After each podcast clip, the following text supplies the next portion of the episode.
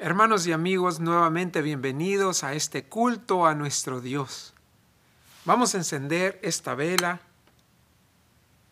que simboliza a Cristo en medio nuestro, a Jesús, quien es quien camina con nosotros durante esta cuaresma. Hoy es el primer domingo de cuaresma. Cuaresma es un tiempo por excelencia para tener un encuentro con Jesús. Pero ¿cuál Jesús? Esto no es una pregunta simplemente retórica. Una de las cosas que han quedado evidente después de dos mil años de cristiandad es que parece que no hay un solo Jesús. Dependiendo de quién, con quien uno hable o a cuál iglesia vayamos, pareciera que la persona de Jesús Pareciera que como Jesús hace ministerio, como la iglesia hace ministerio, son diferentes dependiendo del encuentro que tengamos con Jesús. Esta cuaresma, nuestra intención es tener un encuentro con el Jesús de los evangelios. Un tal Jesús en el quien creemos por fe que es el verbo encarnado, Hijo de Dios, pero que también es un Jesús humano, verdaderamente humano, que igual que cada hombre y mujer, está situado en un contexto específico, con sus limitaciones y oportunidades, y que ese contexto informa su ministerio. Así que vamos a ir ahora en esta jornada iniciando con el libro de Marcos, en el capítulo primero, versículos del 9 al 15. Le invito a seguir la lectura en la pantalla o si tiene una Biblia a la mano, a hacerlo de esa manera. Dice la palabra. En esos días llegó Jesús desde Nazaret de Galilea y fue bautizado por Juan en el Jordán. Enseguida, al subir del agua, Jesús vio que el cielo se abría y que el Espíritu bajaba sobre él como una paloma. También se oyó una voz del cielo que decía, Tú eres mi Hijo amado, estoy muy complacido contigo. Enseguida, el Espíritu lo impulsó a ir al desierto, y ahí fue tentado por Satanás durante cuarenta días. Estaba entre las fieras y los ángeles le servían. Después de que encarcelaron a Juan, Jesús se fue a Galilea a anunciar las buenas nuevas de Dios. Se ha cumplido el tiempo, decía. El reino de Dios está cerca. Arrepiéntanse y crean las buenas nuevas. Esta es la palabra de Dios para nosotros, pueblo de Dios. Oremos. Dios Todopoderoso, tu palabra es lámpara a nuestros pies, una luz en nuestro sendero. Hoy que iniciamos cuaresma, ayúdanos a escuchar con amor y valor tu palabra para seguir a tu Hijo amado y cumplir tu juicio perfecto. En el nombre de Jesús oramos. Amén. En uno de los grupos de Cuaresma estamos estudiando el libro Una vez fui tú de María Hinojosa. Se trata de la experiencia de ser inmigrante en Estados Unidos. Ella es mexicana americana. En la primera sesión de este libro compartí parte de mi propia experiencia de ser inmigrante. Y me di cuenta al contar esa experiencia, viendo hacia atrás, que los 12 meses entre 1988 y 1989 fueron como un efecto dominó que precipitaron mi salida de El Salvador a Estados Unidos. Primero la muerte de mi hermano de 17 años. Después, el arresto de mi hermano de 18 años. seguido un mes después por una ofensiva militar a nivel nacional que causó que toda mi familia se desconectara de mí, toda mi familia de a mi alrededor desapareciera. Una cosa tras otra, un efecto dominó a nivel nacional y a nivel transnacional, que para un adolescente de 15 años se sentían como eventos de los que no tenía control, pero que controlaban mi vida. Sistemas de poder nos controlan. Cosas pasan a nuestro alrededor de las que no tenemos más control que simplemente sobrevivir. Esta semana tuve la oportunidad de hablar con uh, Rubí. Ella es una promotora de salud que ha estado haciendo trabajo en el último año en medio de la pandemia. Y ella me contaba que al principio de la pandemia no había información adecuada en español. Y eso llevaba a crear confusión para que las personas no se prepararan, no tomaran las precauciones debidas. Y al no tomar precauciones, eso llevaba a infecciones altas en el contexto hispano-latino. No solo se enfermaba una persona, pero enfermaban al hogar y luego a la familia extendida y luego al barrio y luego veíamos los números desproporcionados sobre los casos en el contexto hispano-latino. Igual me dijo sobre las situaciones de trabajo. Las personas no podían trabajar desde la casa, tenían que salir y al salir se exponían y al exponerse exponían también a sus hijos, a su esposa, a su esposo, a su familia, porque si no trabajaban no ganaban. Era, me decía, un efecto dominó. Una cosa llevaba a la otra. Y como sabemos, un inmigrante, una persona que se encuentra en una situación así, necesita apoyo. Una madre soltera, un huérfano, una viuda, necesita apoyo. Es lo que enseña la Biblia. Pero en vez de apoyo, muchas veces lo que uno encuentra es barreras, un callejón sin salida, sin acceso a beneficios.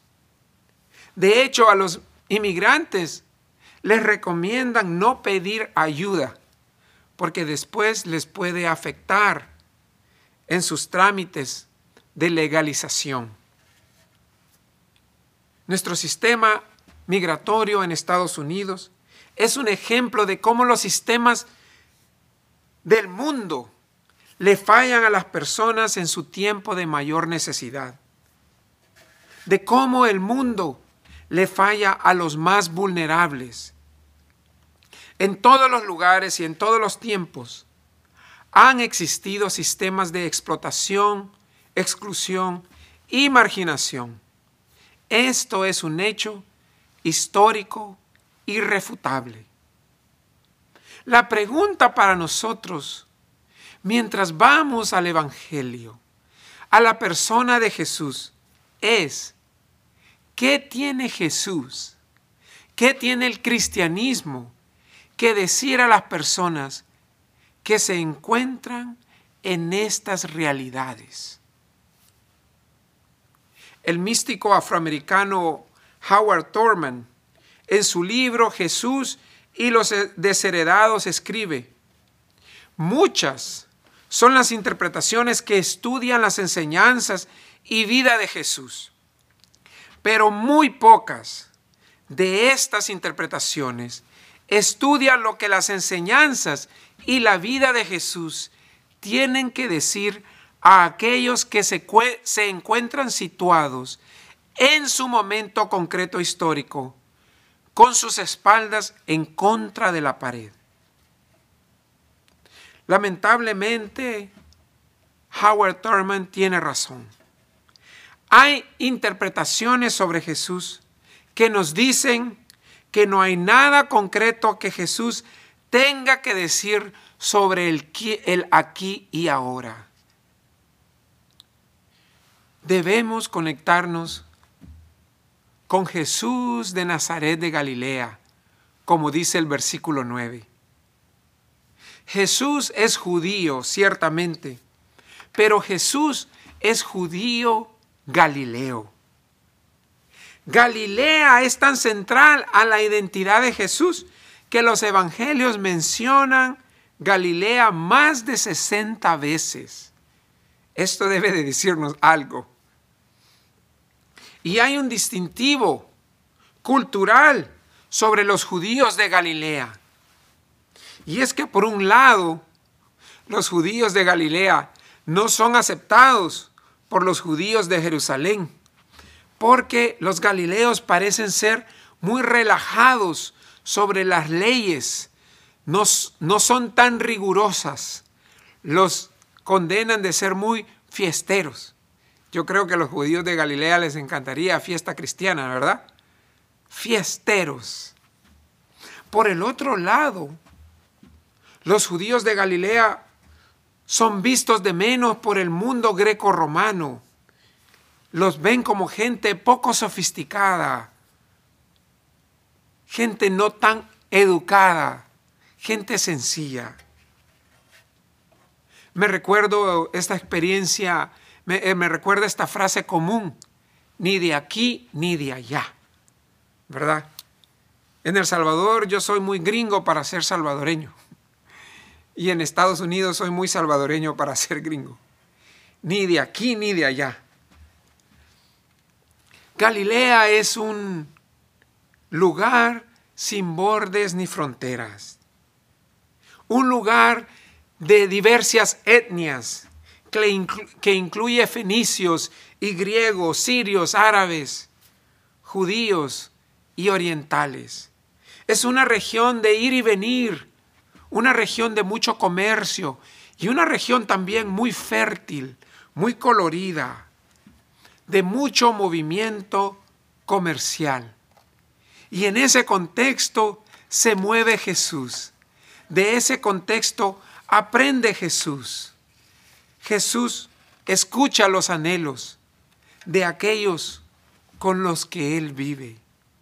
Y Jesús adoptará esta característica de la idiosincresia galilea para crear una ética de un ministerio sin bordes ni fronteras, que le dará vuelta a todo el sistema social y religioso de su tiempo de una manera nunca antes vista. Después de la crucifixión de Jesús, la escritura dice en Mateo 27, 51 que la cortina del santuario del templo se rasgó en dos. Y esto es lo que hizo Jesús toda su vida. Rasgar muros y fronteras. Rasgar paredes que nos dividen. Lo que vemos en los evangelios de una manera que hasta el día de hoy nuestras instituciones cristianas no logran aceptar ni asimilar del todo es el hecho de que Jesús no dejó que ninguna persona, ni tradición, ni regla se interpusiera en su misión de amar a los demás. Esta capacidad ilimitada de, de amar a los demás estaba fundamentada en su relación íntima con el Padre, de quien Jesús dependerá y en quien Jesús depositará toda su confianza. Al Padre que Jesús llama Abba, Papito. Al Padre en quien Jesús confiará hasta las últimas consecuencias siendo clavado en una cruz. Todos los evangelios documentan sobre Jesús su experiencia de amor sin bordes ni fronteras. Sin bordes ni fronteras culturales, sin bordes ni, ni fronteras sociales, sin bordes ni fronteras religiosas por esto fue rechazado por los poderes de este mundo. Debemos de admitir que hasta el día de hoy esto nos pone de cabezas. Esto nos pone a prueba.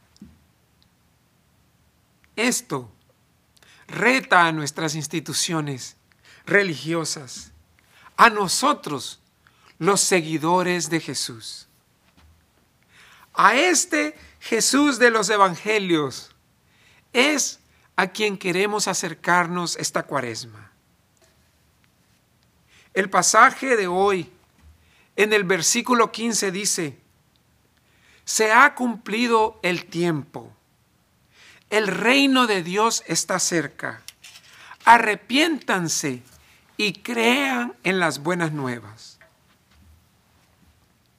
Este mensaje es esperanzador. Esta es la invitación de Jesús en el caos de nuestras vidas.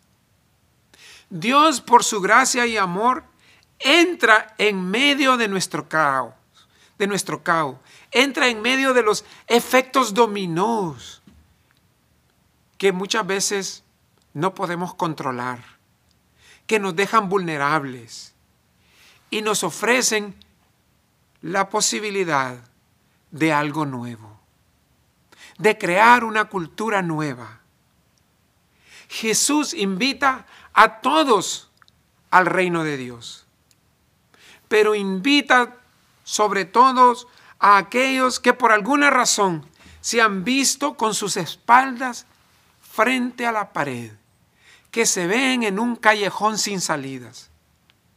Estos, dice Jesús, son los bienaventurados, pues son más, más receptivos a las buenas nuevas. Estos están ya cansados de lo que el mundo ofrece. El llamado para nosotros esta cuaresma como iglesia es acercarnos a Jesús de Galilea. No solo Jesús era de Galilea, los doce apóstoles también son de Galilea. De hecho, el movimiento de Jesús era conocido como los Galileos. Y Jesús trae a Galilea su mensaje del reino y desde ahí su mensaje se esparce a otros lugares. Jesús trae esta cuaresma un mensaje de esperanza, de que el reino de Dios está disponible aquí y ahora, de que el tiempo de Dios se ha cumplido ya, de que Dios está haciendo algo nuevo hoy. Jesús se acerca a nosotros. Jesús nos habla como hermanos, como hijos de Dios. Jesús nos incluye en el reino de Dios. Y esto debe darnos esperanza. Hermanos amigos, construyamos una iglesia y una sociedad comprometida con los valores del Evangelio del Jesús del Evangelio. Un Cristo inclusivo. Un Cristo que viene a romper todas las barreras. Un Cristo que viene a traer esperanza. En Cristo somos uno. Un solo Señor. Una sola fe. Un solo bautismo. Un solo Dios y Padre de todos, que está sobre todos, por todos y en todos. Que así sea. Amén.